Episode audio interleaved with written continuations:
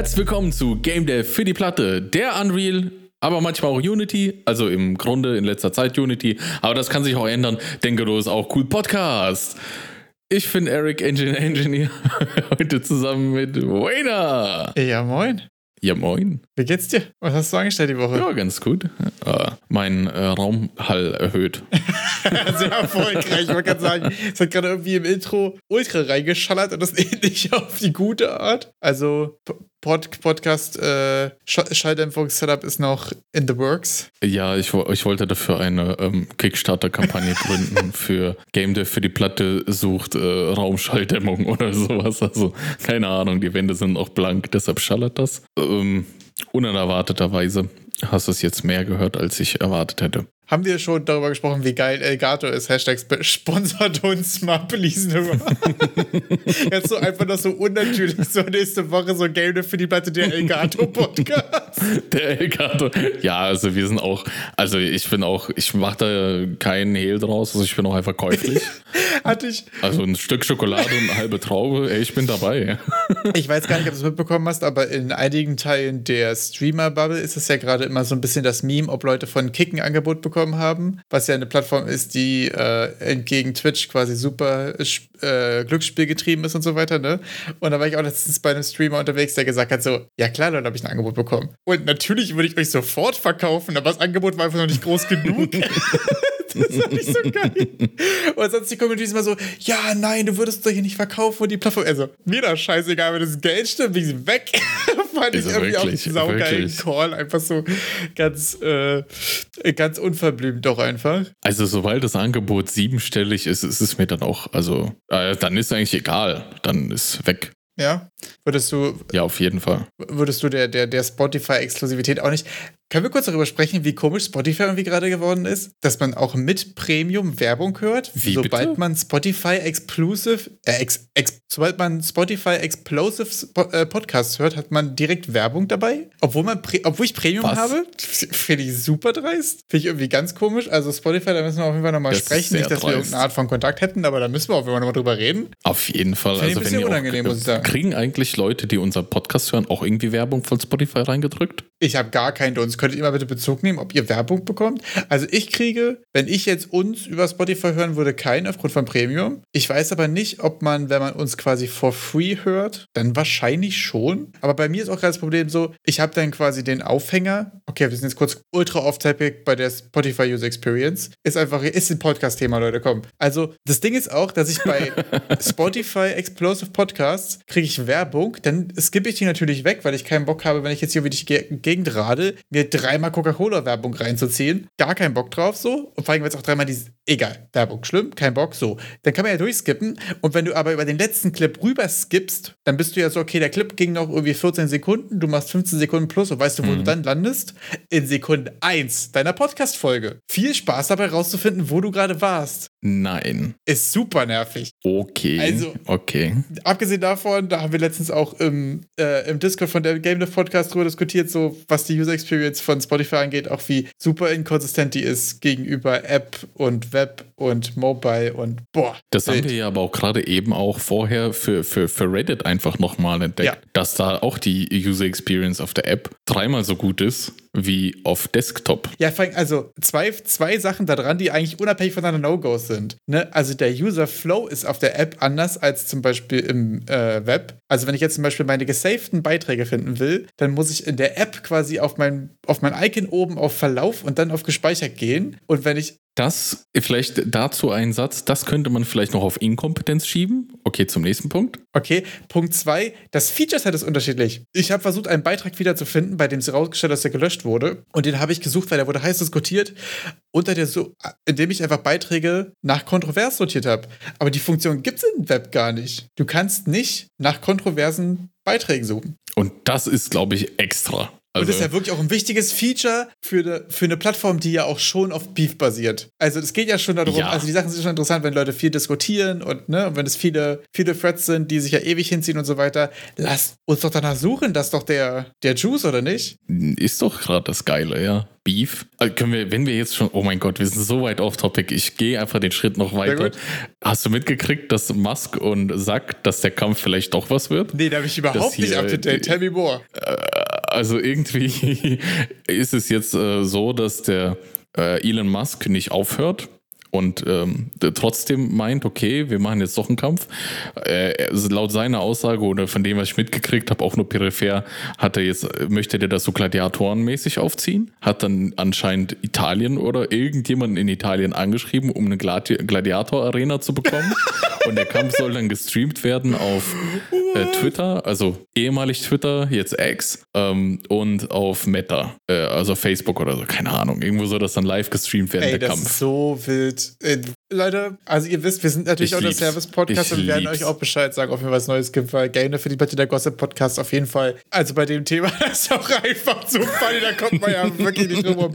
Aber wo wir jetzt sowieso schon bei Reddit waren, ähm, in Reddit Game Dev ist irgendwie die letzte Woche abgefahrenes Zeug irgendwie abgegangen. Ich weiß nicht, ob du es mitbekommen hast. ab. Also ich habe den Beitrag leider nicht wiedergefunden. Ich kann es mir nur so erklären, dass er gelöscht wurde. Es gab einen Beitrag, wo man geschrieben hat, so, okay, warum ist es eigentlich so, dass nach seiner Auffassung ähm, sich auf Reddit Game Dev sehr viel, ähm, ja, ich weiß gar nicht, wie es genau ist, jetzt wirklich ein ganz, ganz grobes Wiedergeben von dem Beitrag. Warum sind dort viele Anfänger, die sich gegenseitig pushen quasi ähm, und sich auch sehr häufig irgendwie schlechte Ratschläge geben? Also so ein bisschen so, ist das hier ein Pool von Leuten, die alle eigentlich noch nichts rausgebracht haben, aber sich gegenseitig auf die Schulter klopfen oder sagen, ja klar, gehst du Fulltime und so. Während es Leute mit viel Erfahrung gibt, die dann irgendwie sehr ausführliche Beiträge schreiben und ähm, dafür gedownvotet werden.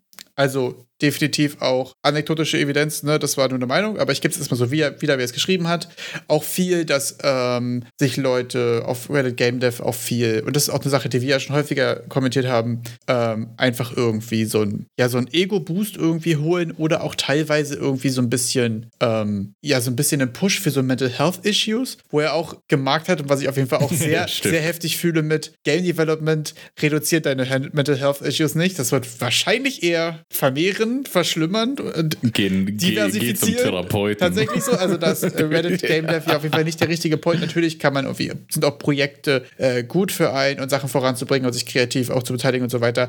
Aber Reddit Game Dev ist nicht, nicht die richtige Anlaufstelle für Mental Health Issues. Und da kann man wirklich nur mal sagen, so, wenn das Themen sind, dann sucht euch Hilfe, da gibt es Anlaufstellen, da gibt es Leute, die man kontaktieren kann, da sind unsere DMs auch immer offen so. Da findet man eine bessere Lösung, als auf Reddit Game Dev zu schreiben, so Leute, ich fühle mich irgendwie useless, ich mache jetzt ein Game, wer ist dabei? So, das ist kein, kein guter Approach für, für Mental Health Issues, das ist mal so an der Seite äh, nebenbei gesagt. Ähm, sucht euch da Das ist ein guter Approach, um zur Depression noch einen kleinen Burnout dazu zu stellen. Voll, genau das. Also, das ist ja auch, wir hatten ja schon mal darüber gesprochen, dass jemand gesagt hat, der war irgendwie burnoutig aus seinem Ingenieursberuf und geht jetzt solo in die, wo man sagen kann, so, also, wenn das der Grund ist, ist es nicht gut. Bei alles andere natürlich klar, machen Game, wir haben alle Bock da drauf. Sind wir der Hype, das ist der, da filmen wir auch den Spirit und so. Jedenfalls, das mal so am Rande, Mental Health Issues wirklich ernst nehmen, da ist Game keine Lösung für. Sucht euch Hilfe, da filmen wir schon mal so. Das haben wir abgehakt. Jedenfalls habe ich aber seitdem, seitdem dieser Beitrag, den ich jetzt leider nicht mehr finden kann, da ist, das Gefühl, dass so ein bisschen ähm, die Professionals aus den Ecken gekrochen sind, sich auf Game Dev, Okay. auf Reddit Game Dev getraut haben. Weil ich finde nämlich, dass jetzt in der letzten Woche, seitdem dieser große Beitrag da war, ich habe ich sehr viele sehr interessante Diskussionen gesehen und auch sehr viele Beiträge von Leuten, die einfach Industrie sind, die Erfahrung haben und die sich gerade wieder ein bisschen mehr, ein bisschen mehr öffnen, habe ich das Gefühl, weil man gerade das Gefühl hat, vielleicht ein bisschen weniger alleine zu sein. Bei uns geht es ja auch häufig. Dass es auch die anderen mm, Pro Pros gibt.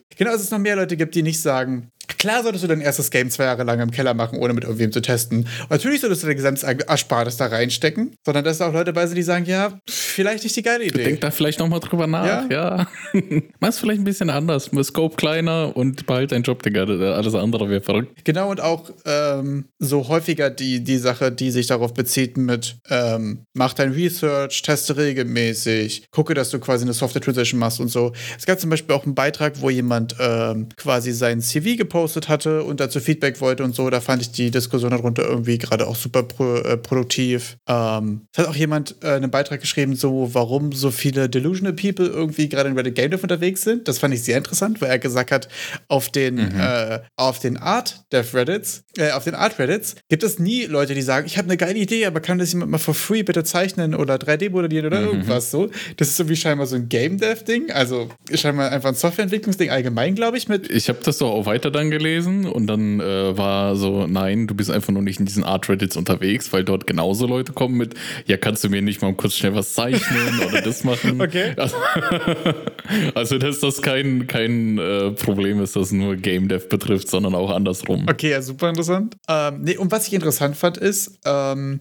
dass sich daraufhin jetzt auch ähm, mehrere Beiträge ergeben haben und einen zum Beispiel habe ich jetzt ja auch mal rein verlinkt, ähm, dass jetzt explizit auch Anfänger versuchen, ähm, die erfahreneren Leute irgendwie auf dem, auf dem Game Dev Subreddit zu targeten auch und gesagt haben, hier, ich habe mal eine Frage an die Experienced Leute und nicht, ich habe eine Frage, die stelle ich mal allgemein in den Raum und Leute antworten mit dem, was sie gerade gefühlt haben oder dem, was das Thomas Brush ihnen auf YouTube erzählt hat. So. Ich gehe ja unnötiger Seiten hier zu Thomas, aber ihr wisst, was ich meine. So. Es gibt ja viele Leute, äh, die halt einfach super viel Content dazu konsumieren, aber eine Engine noch nicht runtergeladen haben und dann selbst eben mit Dunning-Kruger äh, in sie Internet unterwegs sind und schonungslos schlechten Advice verteilen verteilen. Wir haben ja auch schon Beiträge Aber gehabt. Aber wir gehören da definitiv nicht dazu, also. Ich glaube tatsächlich, das ist auch voll schwer, da nicht dazu zu gehören. Da habe ich auch voll Angst vor. Bin ich ganz ehrlich, so, so will ich wirklich nicht sein. Und deswegen ist es auch immer voll schwer. Ich relativiere mich halt auch mal gerne 20 Mal selbst, weil ich eben nicht so sein möchte. Aber ich habe ja auch noch nichts rausgebracht. Also kurzer Disclaimer, ich habe auch noch nichts geschissen bekommen. Ich arbeite dran. ich kann mal nochmal drüber sprechen. Hab die Woche wieder ganz erfolgreich Sachen gepostet, halt, um sie dann wegzuwerfen. Also ich bin auf jeden Fall auch überhaupt nicht in der richtigen Position, irgendwie mit Weiß zu geben. Aber ich fand die Entwicklung auf dem Subreddit gerade irgendwie super interessant. Ich werde das auf jeden Fall mal mehr beobachten, weil ich habe jetzt gerade die letzten Tage, nachdem ich auch besonders diesen Beitrag, ich habe ihn auch gelesen und der hat mir so ein bisschen die Augen geöffnet, dass ich mich dann gefragt habe, wieso hänge ich überhaupt auf Reddit rum und habe jetzt versucht, die letzten Tage einfach Reddit zu meiden. Also ich habe so, so besondere Momente, äh, äh wo man einfach gewohnheitsmäßig am Handy hängt. Und da habe ich mir jetzt einfach stattdessen so eine App geholt, SoloLearn, und äh, mache einfach da Programmiersprachen. Das ist so eine App, die so ein bisschen gamified verschiedenste Programmiersprachen beibringt. Ah, okay. Und dann tue ich das dann einfach so auch funny, ja. Währenddessen statt Reddit. Also. Ich muss sagen, in diesen besonderen Momenten genieße ich gerade die Reddit-Discussions schon sehr, aber ich verstehe das auch voll. Ne? Manchmal hat man ja auch so, ich habe auch mit Reddit immer mal so meine Phasen, beziehungsweise gerade so mit YouTube Devlogs und so sind mein, mein Guilty Pleasure häufiger mal, wo ich immer unterschiedliche Phasen habe. Manchmal hat man so ein, okay, das bringt mir eigentlich gerade gar nichts. Ich sag so, bei, bei, bei YouTube Devlogs ist bei mir das Problem, dass ich bei YouTube irgendwie mit den Videos sehr wählerisch bin und bis ich dann ein Video gefunden hätte, das ich mir anschauen könnte, ist der besondere Moment schon wieder vorbei.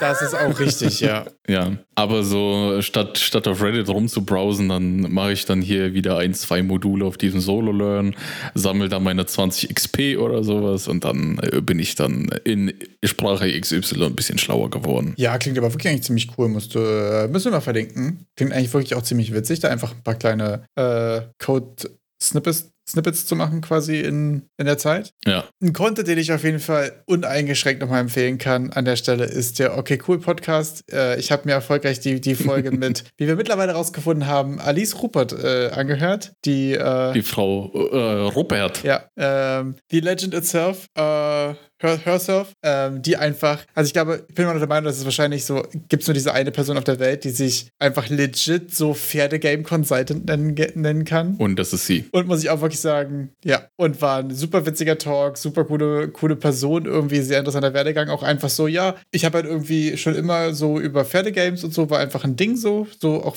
ne, Hobbypferde, Hobbygames, irgendwie ja häufig auch eine Sache, die so bedingt gut zusammen funktioniert, weil man ja so zielgruppenmäßig Pferdegames ja wahrscheinlich wahrscheinlich eher so im Kinderbereich unterwegs ist auch und so. Fand ich aber super interessant, wie sie dazu kam, diesen Blog zu machen und wie der dann auch mega steil gegangen ist und wie der ihr auch einige Jobs äh, einfach mehr oder weniger sie dem Blog zu verdanken hat und so. Und mhm. auch eine sehr interessante Geschichte, wie so ein Entwicklerstudio irgendwie voll geil mit so, ähm, mit so Kritik umgeht und so. Also bei ihr war es zum Beispiel so, dass sie ein Spiel gereviewt hat und sehr viele Sachen, gerade so in den Pferdemechaniken und in den Animationen und so, da einfach viel zu erzählen hatte. Ne? Und sie meinte so, sie hat es auch ziemlich auseinandergenommen. Und trotzdem ist der Entwickler danach aber zu ihr gekommen und hat gesagt, so, ja, wir arbeiten an was Neuem, magst du nicht uns helfen quasi? Und das ist ja der Giga-Chat-Move, oder? Also also als Entwicklerstudio da einfach nicht so, naja, was meckert die hier rum, wir hatten halt kein Budget oder irgendwas, sondern einfach die mit reinzuholen und zu sagen, guck mal, du hast hier gerade Bock auf Pferdegames, du hast eine ausführliche Meinung zu, lass mal den Input zum nächsten Game mit reinnehmen. Finde ich einen übel geilen Move auch. Finde ich Bombe. Und äh, war jedenfalls super cooler Talk, super interessant auch. Ich glaube, es ist auch vielleicht für den Entwickler ganz cool, mal ein derartig differenziertes Feedback zu seinem Pferdegame zu erhalten, weil ich glaube jetzt nicht, dass du das vom durchschnittlichen äh, Publikum, das sie eigentlich targeten, bekommst. Also Voll. ich glaube jetzt nicht, dass du von so einem zehnjährigen Mädchen da so differenziertes Feedback zu deinem Pferdegame kriegst. Ja. Aber wenn dann hier die Frau Robert kommt und mal hier alles auseinander nimmt, was die Pferdemechanik betrifft, der ist dann ja dann auch glücklich, vielleicht nachdem man schon das dritte Spiel in diese Richtung rausgebracht hat, mal irgendein, ja, so tragfähiges Feedback zu kriegen. Voll. Und sie hat auch sehr viel darüber gesprochen, was ich sehr interessant fand, ist, dass du ja bei so einigen Themen ähm, nur begrenzt viel Kompetenz quasi in deinem Team auch haben kannst. Und wenn du jemanden dabei hast, der einfach da fachlich die super Kompetenz ist, der dir super früh ja auch sagen kann, wo Sachen in die falsche Richtung laufen. Dass du nicht am Ende beim Spiel merkst, okay, die Animationen von links nach rechts sind kacke und müssten anders sein, weil das dann zu ändern kostet super viel Geld. Aber wenn du quasi einen Consultant hast, der dir von upfront sagt, okay, das sind die Sachen, die wichtig sind, hier muss ich dem Artist nochmal nachhelfen und so, diesen, diesen Prozess quasi von Leuten, die ja auch eventuell schon Ahnung von Pferden haben, aber trotzdem ja nicht das, das, das Fachwissen so rundherum, so auch vor allen Dingen so in Detailfragen. Und je früher du diese Designfragen eben ja geupdatet bekommst in die richtige Richtung für die, für die Zielgruppe, die sie ja total gut vertreten kann, wenn sie da die ganzen Reviews Mhm. schreibt und einen Blog drüber schreibt und da einfach ja übertrie übertrieben drin ist. So, das heißt, ich kann nicht in Frage stellen, weißt du? Fand ich super interessant, also wie viel Mehrwert das auch einfach hat. Ähm, fand ich sehr interessant. War auf jeden Fall ein super cooler Talk. Sie meinte auch zum Beispiel, was ich super erschreckend fand, ehrlich gesagt, das ist ja auch einfach so im Asset Store kannst du für dir für 50 Euro irgendwie Pferde und Animationen kaufen und dann ist aber die, die Laufart irgendwie falsch, weil das, keine Ahnung, hier Pferdedetails einfügen, die Beine gar nicht in der richtigen Reihenfolge, irgendwas, kein, der Schritt ist halt falsch. Das ist einfach falsch, so, das Tier läuft so nicht. Aber das, ist so fünf, und das bei so Assets, wo du so, fünf- also wo ich, ich als Pferdepleb, wo du mir denkt, okay, ja, 50 Tacken bezahle, dann ist es halt so, wie ein Pferd läuft. Aber ein Pferd läuft ja ganz anders. Also da, und da muss ich sagen, da habe ich das noch nicht, nicht geschafft, nochmal nachzurecherchieren. Wenn nicht, würde ich da auf jeden Fall Alice nochmal anfragen, so. Wie läuft denn jetzt ein Pferd genau? Also so. Ist das die Recherchefrage oder möchtest du das Asset wissen? Mein, genau, meine Recherchefrage wären die Alice Rupert Approved Asset Bundles. So, was sind Animationen, die man kaufen kann, die geil sind? Wo Alice Rupert sagt so, so sieht ein Pferd aus.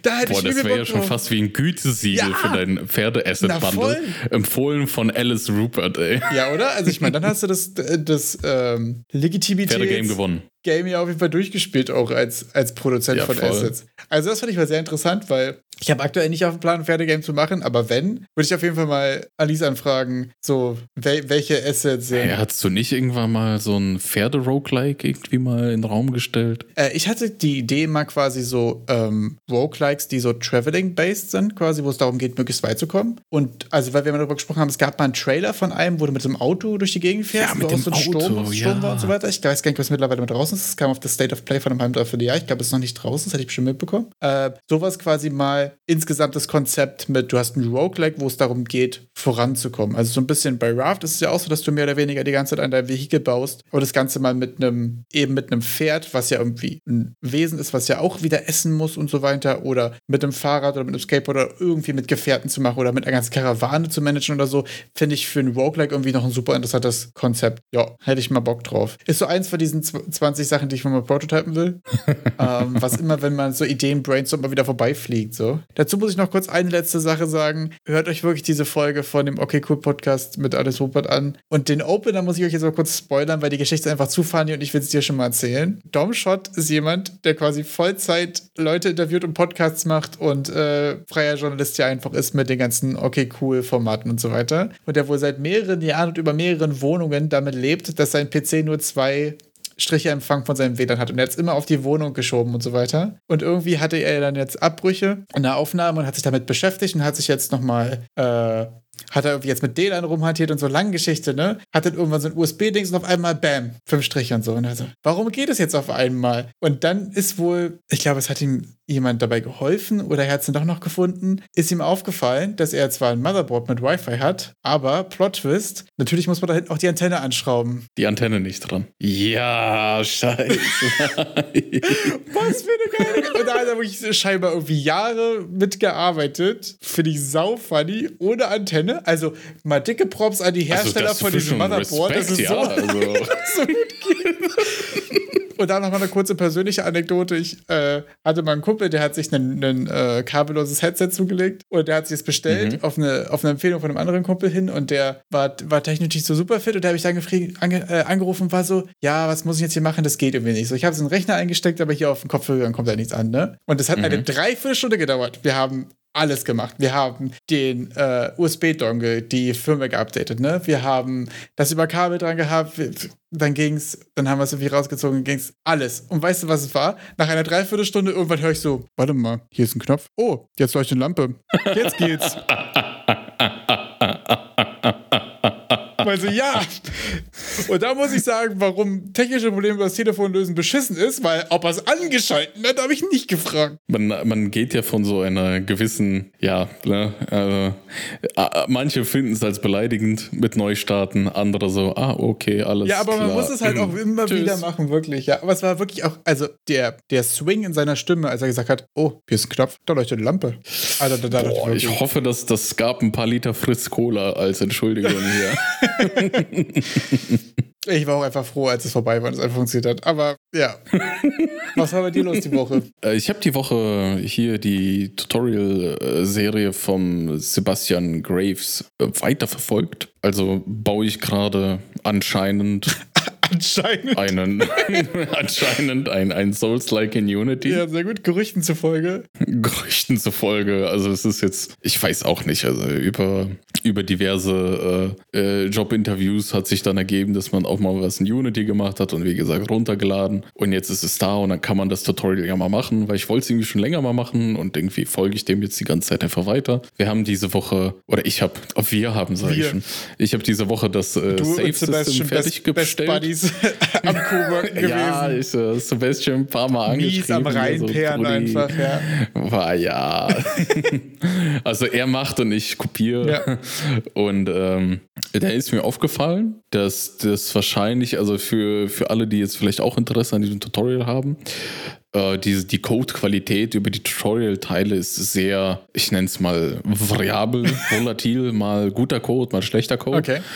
Und ähm, mir ist die Idee gekommen, wieso? Weil der einfach aus dem, die machen ja auch irgendwie so ein Souls-like, Nephilim oder so soll das heißen. Und der nimmt den Code quasi einfach aus seinem Game. Und dann ist mir äh, direkt, also mir ist dann auf einmal so schlagartig klar geworden, wahrscheinlich hat er diese 10 Save-Slots, über die wir letztes Mal schon gesprochen haben, einfach schon vor, vor zwei Jahren oder so geschrieben, diesen Code. Ja. Wo der gerade zum ersten Mal Unity runtergeladen hat und sich da jetzt nicht die Mühe gemacht hat, da irgendwas dran zu ändern, weil es funktioniert. Voll. Also, das ist ja auch so pragmatismusmäßig, ne? wenn du Sachen hast, die sind da in place und die funktionieren. So, das Save-System von einem Game, was noch nirgendwo live ist, wenn es funktioniert, ist das doch egal. Und ähm, ja, das heißt, jetzt das Souls-like äh, hat bei mir ein funktionierendes äh, Menü. Also man kann starten, man hat dann ein Menü mit New Game, Load Game und man kann das Spiel halt dann laden. Nice. Also mit dem Save, den man halt vorher gemacht hat. Also das funktioniert jetzt alles. Sehr cool. Bisschen Locomotion funktioniert. Ich glaube, das nächste wäre jetzt irgendwie Jumpen und Fallen, weil es ist ja jetzt quasi der Spin und das, äh, das Remastered Tutorial hat jetzt Elden Ring im Namen, deshalb Ja. glaube ich, ist Springen auch ein bisschen. Also, Kampf habt ihr noch Nee, nicht gemacht, ihr seid betont. jetzt quasi erstmal nur im Nee. Player-Movement. Ich fand es auch interessant, dass der so, also er hat angefangen, Player-Movement gemacht, dass du ein bisschen rumlaufen kannst, ein bisschen rollen kannst. Dodgen haben wir gemacht, äh, Sprinten implementiert und dann ging es halt echt los mit Save-Slot, UI, Menü reinladen, alles Mögliche. Ja.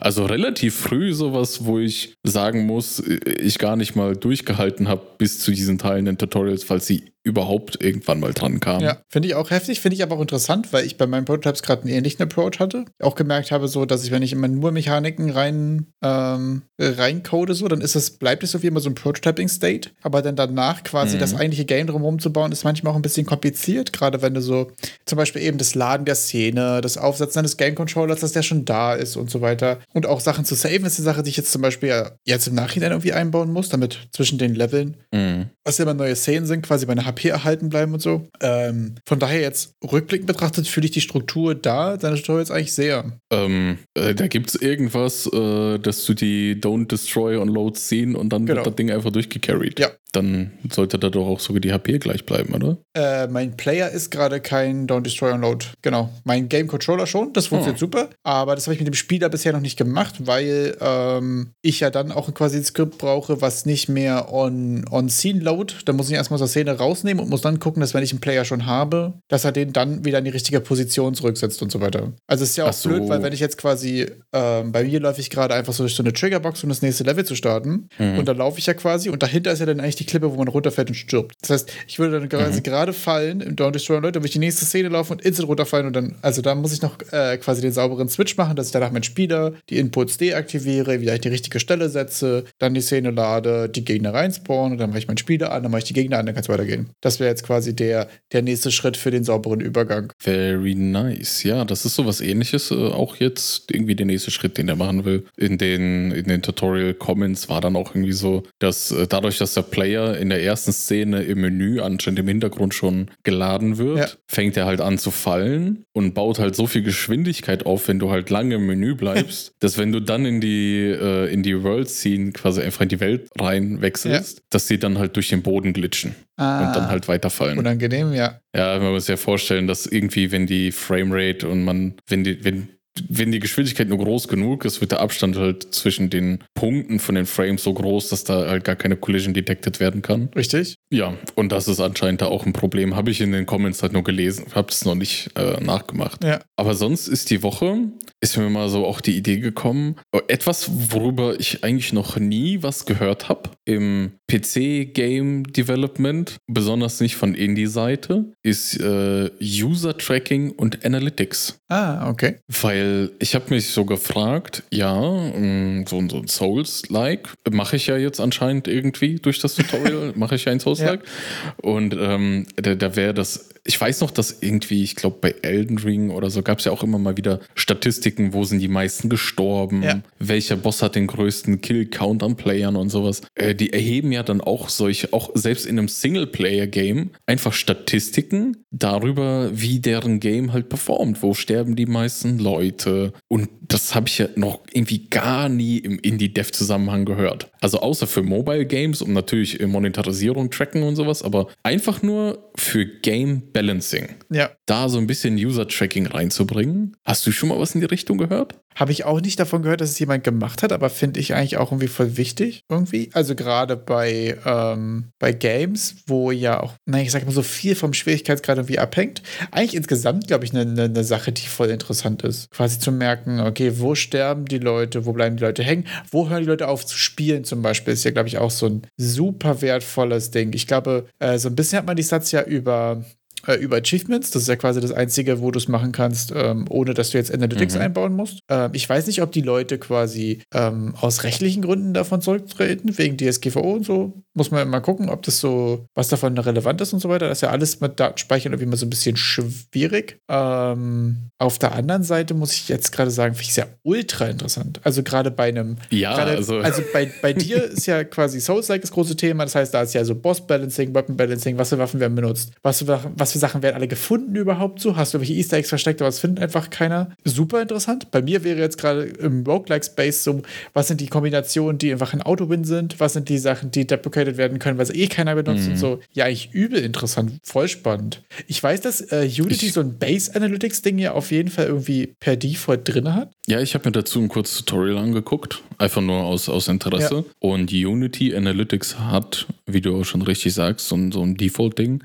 Und das ist aber auch schon eigentlich sehr mächtig, weil du kannst einfach dir, äh, du kannst dir eigentlich damit alle Daten, die du willst, schicken lassen. Und äh, Unity bietet dann selber eine Plattform im Hintergrund an, wo das gesammelt wird, wo die Daten gesammelt Ah, werden stark. und auch grafisch aufbereitet werden können. Also da muss man sich ein bisschen reinlesen und im Endeffekt kannst du dann einfach so ein Dictionary. Ist alles da. Du kannst es, das kannst du auch anscheinend an dieses uh, Unity Event System ganz, ganz tief da dran koppeln, ja. dass du einfach, das Event wird getriggert und dann wird im Hintergrund schon uh, das Dictionary mit den Daten, die du willst, an, an Unity Server geschickt und ist alles schon fertig. Boah, super mächtig, ja. Das ist halt wirklich sehr angenehm. Also jetzt, äh, jetzt nicht so, also klar, wahrscheinlich, also es wird wahrscheinlich hauptsächlich so für Monetarisierung in Mobile Games ist das ja ein No-Brainer, macht das jeder benutzt. Aber ich dachte halt wirklich so einfach für Game Balancing, besonders im Indie-Bereich, da musst du nicht so komische Befragungen von Spielern machen, die sich eh nicht melden oder selbst nicht. Also ich sag mal, der, der meistens sind die auch gar nicht mal die beste Quelle dafür, weil ähm, die nicht die Antworten liefern, die du vielleicht bräuchtest. Zum Beispiel hat er vielleicht irgendwie noch fünf Heiltränke im, im äh, Rucksack gehabt und hat die nicht verwendet. Ja. Das läuft ja, wenn der sagt, ja, der Boss war zu hart. Ja, was war denn jetzt das Problem? War es jetzt ein Problem? Ist es ein Skill-Issue? Ist es ein äh, Problem, dass er nicht alle Möglichkeiten verwendet ja, hat, weil er sie wahrscheinlich einfach nicht kennt? Ja. Mechaniken. Voll genau. interessant. Genau. Bringt mich zu der Erkenntnis, nächstes Game Jam Game, Analytics reinschmeißen und gucken, was die Average Playtime, oder? Das wäre doch erstmal der. Auf jeden Fall. Der, der, der, erste, die erste Iteration, das mal auszuprobieren, wo du safe weißt, es spielen zwei, drei Leute und dann, dass man gucken kann, ob man irgendwo abrufen kann, was die Average Playtime ist. Auch ob es in Web-based Support wird und so. Übel interessant. Finde ich ein sehr geiles, eine sehr geile Idee. Dann ich äh, schau mal vielleicht zum nächsten Mal rein, was äh, europäischer Datenschutz dazu sagt, da das ja sehr relevant ist für uns. Ähm, weil das ist halt wirklich, wie du, wie du sagtest, also da will man vielleicht wissen, was der deutsche Gesetzgeber dazu sagt. Es ist ja auch, also ich sag mal, mich persönlich interessiert das ja nicht accountgebunden oder sowas. Ja. Ist es für mich nur so die, die Masse, wie viele sind da, wo, wo bleiben die meisten hängen? Also ich würde jetzt gar nicht eine besondere Person da herauskristallisieren wollen, sondern nur vielleicht einen Charakter. Genau. Und es ist an den Charakter gebunden. Ähm, ich weiß, dass in dem äh, Game Dev Book von Vlad darüber gesprochen wurde. Und da wurde explizit gesagt, so, das ist alles anonymisiert und DSGVO-konform. Aber in dem Moment, mhm. wo du monetaris äh, monetarisiert da unterwegs bist, musst du das quasi in deiner Privacy Policy auch claimen, dass da Daten gesammelt werden. Das ist quasi der, der Stolperstein da dran. Also, das ist quasi alles legit. Aber du musst es halt auch äh, in deinem End-User License Agreement und so dann ähm, und in deiner Privacy Policy vor allen Dingen ab abgeklärt und transparent haben. Das ist wohl the thing, aber wäre wär super interessant. Kannst du uns ja gerne mal updaten nächste Week? Also ich würde auch ähm, aus einfach aus gewissenstechnischen Gründen wahrscheinlich so ein kleines Pop-up machen wie, hey, ich sammle hier Daten, um zu gucken, wie das Game ankommt, weil ähm, Game Jam, boah, auf einmal funkt das irgendwo hin. Also aus, aus Anwendersicht wird dann auf einmal Internetleitung verwendet für ein Game Jam-Spiel, das ich mir random aus dem Internet Voll. geladen habe. Also ja, das kann vielleicht auch unangenehm sein. Ja, ich will jetzt äh, nicht den Leuten Angst einjagen. Aber das ist so, da habe ich mir auf einmal Gedanken gemacht, so hey, wäre das nicht super cool zu wissen, wo sie alle sterben, wo sind die Ecken, wo sie alle runter dodgen. Ja. Einfach solche Informationen und dass ich noch nie was darüber gehört habe in, in äh, Solo-Game, Indie-Dev. Ja, voll abgefahren. Und das einfach so eine wertvolle Informationsquelle ist. Ja, super abgefahren, ja. Ich habe die Woche auch äh, erfolgreich für die, für die Tonne geprototype äh, mein Ability-System gemacht und ich habe ja diese ganzen, dass du, wenn du jemanden, ähm, wenn du quasi bounce, also wenn du so physisch gegen was gegenfährst, dass es konfigurierbar ist, wie viel das die Gegner wegbasht und wie viel Damage das macht, wie viel AP und so. Und dann habe ich das äh, Energiesystem oben raufgeschmissen, dass du Energie bekommst, wo du dich schnell bewegst und dass du deine Fähigkeiten aufladen kannst. Und dann habe ich damit ganz, ganz viel rumprobiert und festgestellt, dass alles keinen Spaß macht.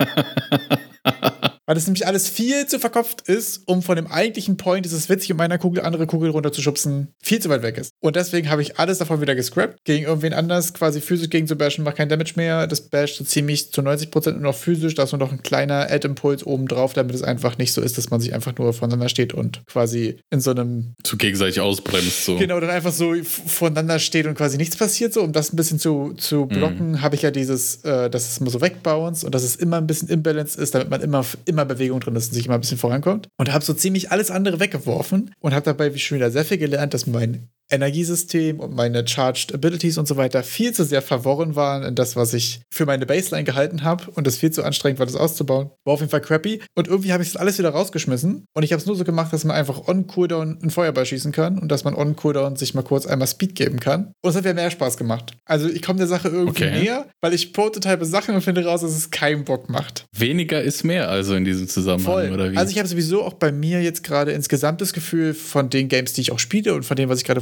Prototype-mäßig versuche zu erreichen. Ich packe so fünf Sachen hinzu und nehme vier davon wieder weg. Dann packe ich wieder fünf Sachen drauf und mich wieder vier weg. Und das funktioniert gerade immer sehr gut. Ähm, weil ich ja eigentlich so ein ganz einfaches, tightes Design haben will, aber über einen viel zu langen Zeitraum viel zu wenig Zeit dafür habe, um da jetzt wirklich explizit krass immer wieder rein zu iterieren. Deswegen habe ich morgen eine dumme Idee, implementiere die und davon macht immer nur ein kleiner Teil Spaß.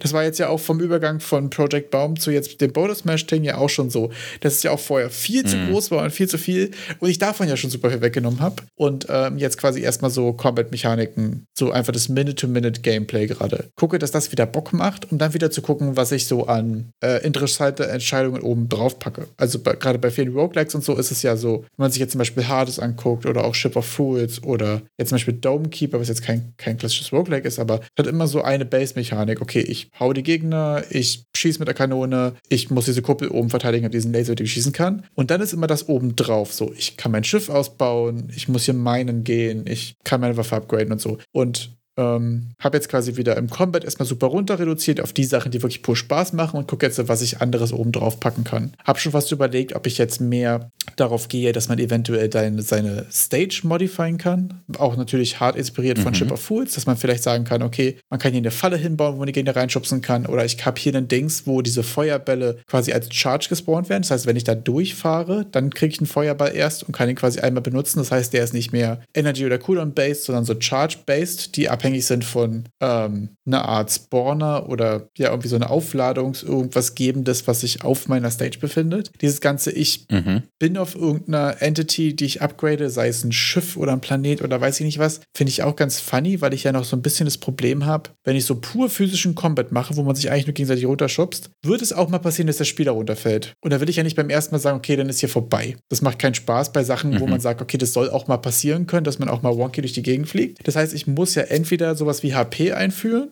dass ich sage, okay, man hat wirklich Leben und man kann sich heilen, oder dass ich einfach eine bestimmte Anzahl an Leben habe. Und dann wäre sozusagen, mhm. wie viele Kugeln habe ich dabei, wie viele Charges von, von mir selbst, wie viel Leben habe ich, ähm, würde dieses ganze, ich upgrade hier mein Chip oder mein Planeten oder so Szenario wieder ein bisschen besser reinpassen. Jedenfalls ähm, ist das so ein bisschen die Sache, dass ich festgestellt habe, ich mache gerade zu, ich war zu verkauft im Combat und unterwegs. Was interessant war, ich habe das System komplex genug gebaut, um das alles auszuprobieren nacheinander in verschiedenen Builds, um dann festzustellen, was davon macht Spaß und was nicht, um dann wieder runter äh, Sachen wegwerfen zu können. Also ich habe halt super viele Sachen einfach irgendwelche Builds auf False gestellt, irgendwelche Damage zwar auf Null gesetzt und jetzt ist einfach alles weg. Das ist natürlich super geil. Also da hat sich das und das ist schön, gerade für mich. Also, das fand ich sehr interessant. Wir haben vor vier, fünf Wochen oder so gesagt, ich weiß gerade nicht, wo es hingehen soll, aber ich merke, für alles brauche ich erstmal ein Ability-System. Und das habe ich jetzt gebaut mhm. und damit konnte ich quasi in alle Ecken auch, auch das rausfinden. Das war natürlich ziemlich cool. Das Nervige ist jetzt natürlich, wenn ich es wirklich jetzt so lassen will, muss ich auch wieder super viel Kram einfach ausbauen, den ich nicht brauche. So, ich habe es jetzt einfach ja. switchable alles gemacht.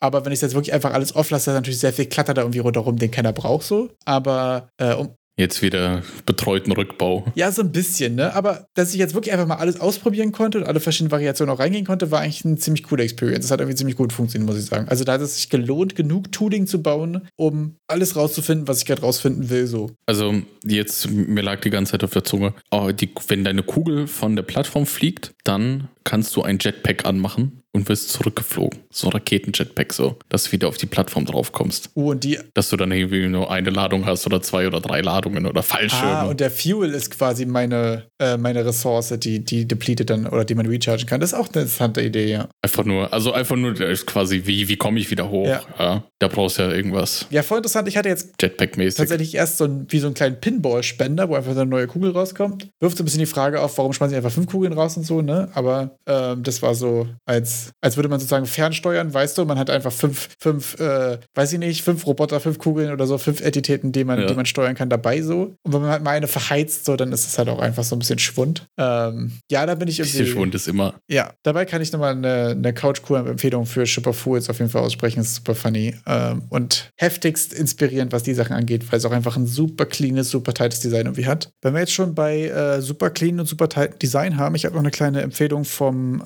aktuellen Unity Publisher of the Week. Es gibt mal wieder freien Shit. Äh, und zwar ist es diesmal so ein Mini Legions Fantasy Poly Art, was quasi so eine, äh, ich glaube, es sind vier vier oder fünf, ich glaube vier, ne? Äh, verschiedene ähm, Fraktionen in so einem ganz reduzierten äh, Podi-Style, die ich irgendwie sehr mag, muss ich sagen, weil ich einfach, also, dass man es schafft, so viele verschiedene Sachen mit, mit drei oder vier Farben und so gelown Podi-Count irgendwie zu haben, finde ich irgendwie vom Stil her mag ich irgendwie gerade mega, finde ich super cool irgendwie. Das heißt ja RTS Mini Legions Fantasy Poly Art und da dachte ich mir nur direkt, oh mein Gott, bei, bei Unity in Frankreich, da hat das Büro gebrannt. Äh, oh mein Gott, Epic hat ein äh, das, das Cropout RTS Sample Project rausgebracht. Leute, schmeißt auch irgendwas RTS-mäßiges raus, damit die äh, auch wissen, mit Unity kann man auch RTS machen. so irgendwas. Dann so, ja, wir haben nichts Geiles für RTS. Was ist mit ECS? Ja, ECS ist doch jetzt hier schon im, im Long-Term-Support, ist nichts Neues mehr. Ja, dann gib den Leuten einen Bundle, gib den Assets. Ja. ja, so noch irgendwas rausgekramt. Ähm, genau, das ist jedenfalls free. Ähm, es gibt bei Unity immer diesen Publisher of the Week. Da gibt es dann einen Code, damit könnt ihr das quasi im Store einlösen und mit dem Code kriegt ihr es dann for free. Äh, Link ist in der Beschreibung und sonst kommt einfach ein Discord, wenn ihr es nicht bekommt oder Fragen habt oder so. Ähm, wollte ich nur mal kurz mit reinwerfen. Sonst gab es bei auf der Unreal-Seite mit äh, dem Donnerstag-Stream, der am Donnerstag stattfindet, ähm, nichts so Interessantes. Da wurden wieder irgendwelche Plugins vorgestellt, die ihr euch für drei, vierstellige Summen holen könnt. Ähm, und ja, gut, irgendwelche Biome bauen. Schaut es euch an, wenn es euch interessiert. Äh, freitags gab es dann ein Learn from Games mit Mix Universe. Das ist anscheinend irgend so ein Musikspiel, wo man irgendwie Tracks macht und in die Welten von anderen anderen Trackmachern reinsteigt und dann die Tracks mixt oder sowas. Ähm, das hat mich so desinteressiert, schon allein die Beschreibung, dass ich es mir nicht angeschaut habe. Aber ich bin ja, ich, ich, wette, da gibt es bestimmt Leute, die musikalischer unterwegs sind als ich und vielleicht auch mehr äh, die kreative Ader da verspüren. Ich habe sonst äh, in im Butterscotch Shenanigans Podcast noch eine abgefahrene Empfehlung gehört. Und zwar, kanntest du die Seite Steam Likes? Nein. Wir haben ja schon häufiger darüber gesprochen, dass äh, gerade bei der Erstellung von der Steam-Seite die Tags super wichtig sind und vor allen Dingen, weil es ganz unten diese ultra magische Sektion gibt mit More Like This. Und du könntest jetzt eventuell schon eine Idee darüber bekommen, worum es hier geht. Und zwar ist es eine Seite, wo du tracken kannst, wie viele andere Games mit More Like This auf dieses Game zeigen. Das klingt jetzt viel verkopfter, als es ist, aber das ist quasi die Metrik dafür. Wieso steht da Dave the Diver ganz oben. Finde ich auch gerade super erstaunlich. Ähm, abgesehen davon, dass es ja gerade irgendwie new and trending ist und popular und hast du nicht gesehen und quasi alle Sachen hat, sieht es hier so aus, als würde quasi jedes Indie-Pixel-Game, was auf dieser Welt existiert, gerade bei More Like This auf Dave the Diver zeigt, was super abgefahren ist. What the fuck? Fast 50.000 Reviews? Ja, Dave the Diver geht ja übertrieben steil. Kranke Erfolgsgeschichte. Ähm, ja, finde ich jedenfalls super interessant. Ähm, vor allen Dingen, weil das ja auch zeigt, ähm, was eben gerade so Tags sind, die, die super, ähm, super vertreten sind, auf welche Games zeigen die und so. Wenn du auf ein Game draufklickst zum Beispiel, kannst du auch nochmal danach filtern. Dave the Diver, geschätzter Umsatz von eine Million bis äh, drei Millionen. Ja. Stabil. Ja, super abgefahrene Geschichte ja auch. Ähm, also da muss ich sagen, Dave the Diver war so eine kranke Erfolgsgeschichte. Safe irgendwann No-Clip-Documentary no incoming ich sag mal so ein halbes Jahr oder so dauert es noch. Da kommt doch safe was, da, da rechne ich fest mit. Ähm, nee, fand ich aber super interessant, weil gerade äh, man kann auch gucken, also man kann bei einem Game quasi gucken, wie viele andere Spiele zeigen auf das bei More Like This. Mhm. Und du kannst ja auch nochmal ganz gesondert gucken, ähm, wenn du bei diesem Game bist, was bei deren More Like This rauskommt. Und da gibt es ja dann auch noch Released, Coming Soon, New Releases, Top Selling und so, also verschiedene Kategorien unter dem More Like This. Äh, fand ich super interessant. Wie kann ich das jetzt für mein Spiel verwenden?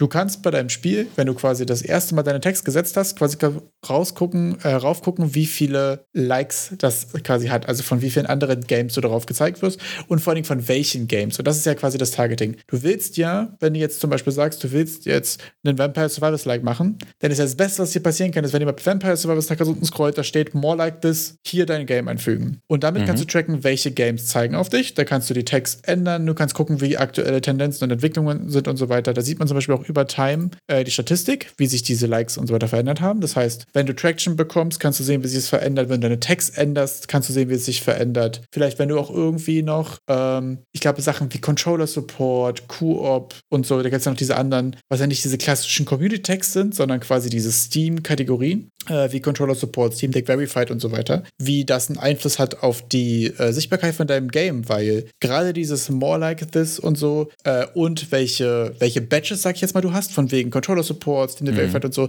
sind, glaube ich, die Main-Sachen, die ja auch dein, ähm, deine organische Reichweite von deinem Game auf Steam beeinflussen. Ab abgesehen von natürlich Wishlist und Kaufzahlen. Aber die Sachen, die du auch noch wesentlich beeinflussen kannst. Sehr interessant, sehr interessant. Ja, ich ähm, habe ja vor zwei Wochen, glaube ich, war das, habe ich ja äh, Marketing versprochen, äh, zumindest zu Game-Märkte und äh, einen kleinen Text. Und der Text ist doch nicht so klein. Äh, ich fertige den noch an. Okay. Das dauert aber ein bisschen, weil, äh, ja, ja, ich mache da halt so ein paar Grafiken, damit es verständlicher ist und äh, arbeite jetzt auch nicht so viel an diesem Text. Äh, aber da, äh, es ist, es in, der Mache, ja, also es ist in der Mache. Es ist ein Work in Progress, einfach äh, damit man dann die, die, auch ein bisschen die nötigen Kenntnisse zu verpacken, um dann die das äh, Sahnehäubchen auf der Kirschcreme dann auch zu verstehen, worum es da geht. Sehr nice, da freuen wir uns auf jeden Fall drauf. Was in dem äh, Butterscotch Shenanigans Folge, ähm, ich werde die auf jeden Fall mal unten verlinken. Ich finde den Podcast sowieso immer ziemlich funny, kann ich nur empfehlen. Ähm, auch noch viel besprochen wurde, was ich sehr interessant fand, ist, dass sie auch nochmal meinten, so ja, wir sind jetzt gerade im Content-Push und das ist der Teil, der jetzt richtig viel Spaß macht. Also weil die haben ja super viel, die arbeiten mit Game Maker, die haben sich super viel Tooling drumherum gebaut, um einfach viel Content in kurzer Zeit quasi machen zu können. So, die haben ja ganz viel mhm. so Building-Systeme für Crashlands 2 und so verschiedene Waffen und so ein Kram, ne? Ganz, ganz viele Sachen dann auch Funktionen an der Heften. So, die meinten, könnten jetzt eine Mine machen, den Frostboard, der dann Blitze schießt. So, weißt du, so Sachen, die so einfach abgefahrene Mechanik, die sie dann rein reinstecken und dafür haben sie viel Tooling gebaut. Und dann meinen sie, jetzt ist der Content Push und das ist der Teil, der Spaß macht, weil das ganze Prototypen, erstmal das Tooling quasi aufbauen, also das Framework für das Game, das ist der schwierige Teil. Und ist mir auch immer wieder aufgefallen, so dieses Ability-System bei mir auch bauen, war ja auch so der anstrengende Teil. Und dann an den ganzen Werten drumherum drin, dann gucken, was Spaß macht und so, ist das auch geiler. Und das hat mir nochmal so einen kleinen Push gegeben, so, natürlich ist es am Anfang voll schwer, Games zu machen, weil du auch mit dem schweren Teil anfängst. So halt das ganze Tooling True. und das ganze Framework erstmal aufzusetzen, um überhaupt Content, irgendwas, was Spaß macht, produzieren zu können. We Stay Behind? An, abgefahrene Geschichte. Also, ähm, Kannst du mal dazu Kontext geben? Er kam ja irgendwie so ein bisschen für, für mich so ein bisschen random bei, bei uns rein in den Discord mit Hey, We Stay Behind. Ich so, okay, okay, wurde der gehackt? Ich habe schon Panik geschoben.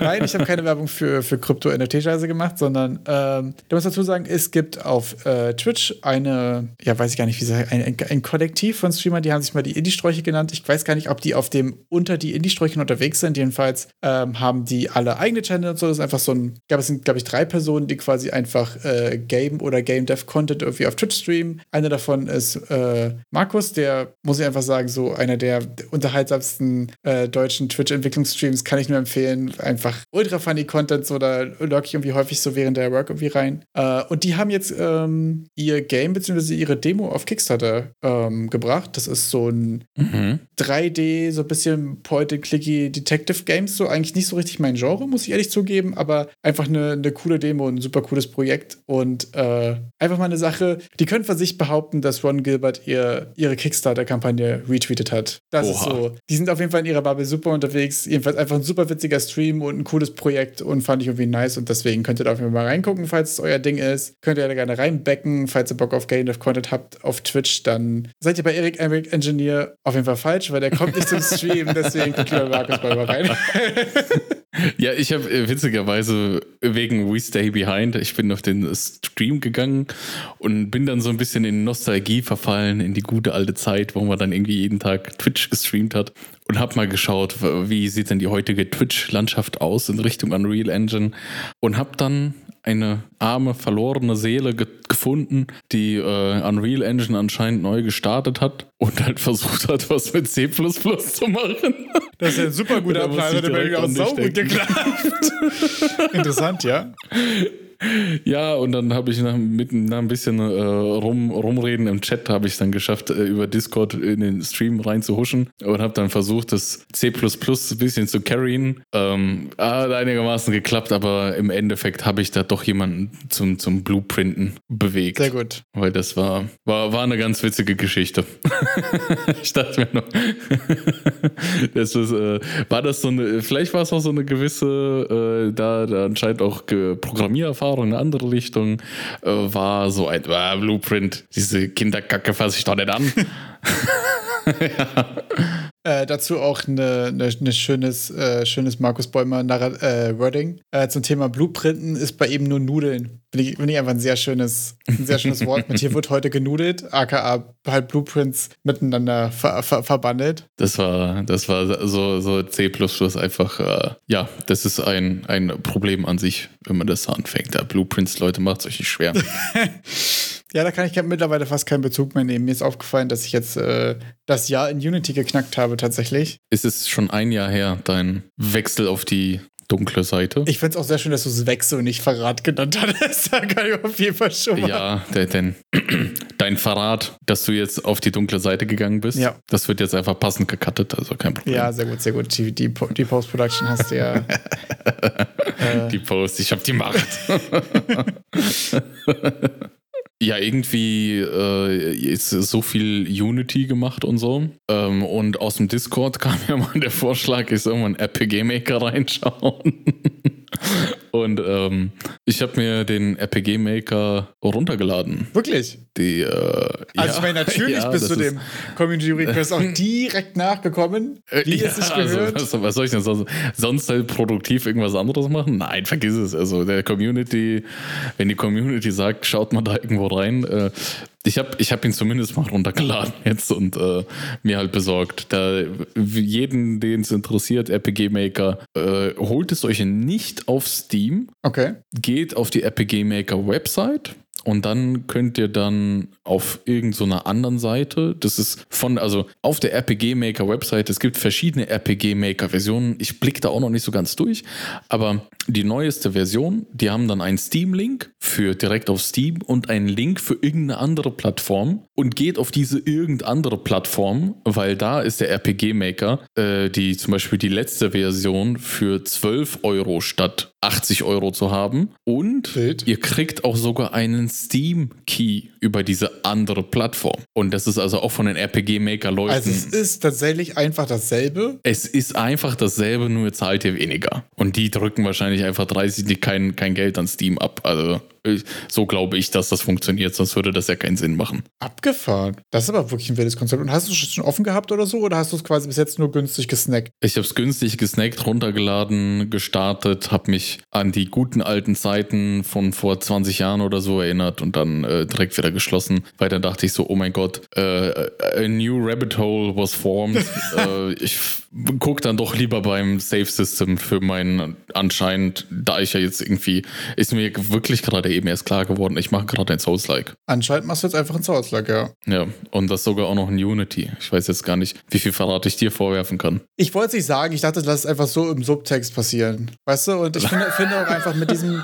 Ich finde es aber schön, dass du selbst. Guck mal, es ist ja auch so, du bist selbst drauf gekommen, weißt du? Und ich finde es sehr schön, dass, dass wir da äh, gemeinsam quasi auf diesen, auf diese, diese Erkenntnis einfach gekommen sind und äh, diesen Weg jetzt auch gemeinsam bestreiten können. Bei Prototypen für, Prototypen für die Tonne, Gelbe für die Platte und äh, damit würde ich mich auch schon fast verabschieden und sagen, wir hören nächste Woche vielleicht was von Wirtschafts-Erik, vielleicht auch was von RPG-Maker-Erik, auf jeden Fall was von Elden Ring-Erik und sag mal ciao. You either die uh, Unreal Developer or live long enough to see yourself become the Unity Pleb.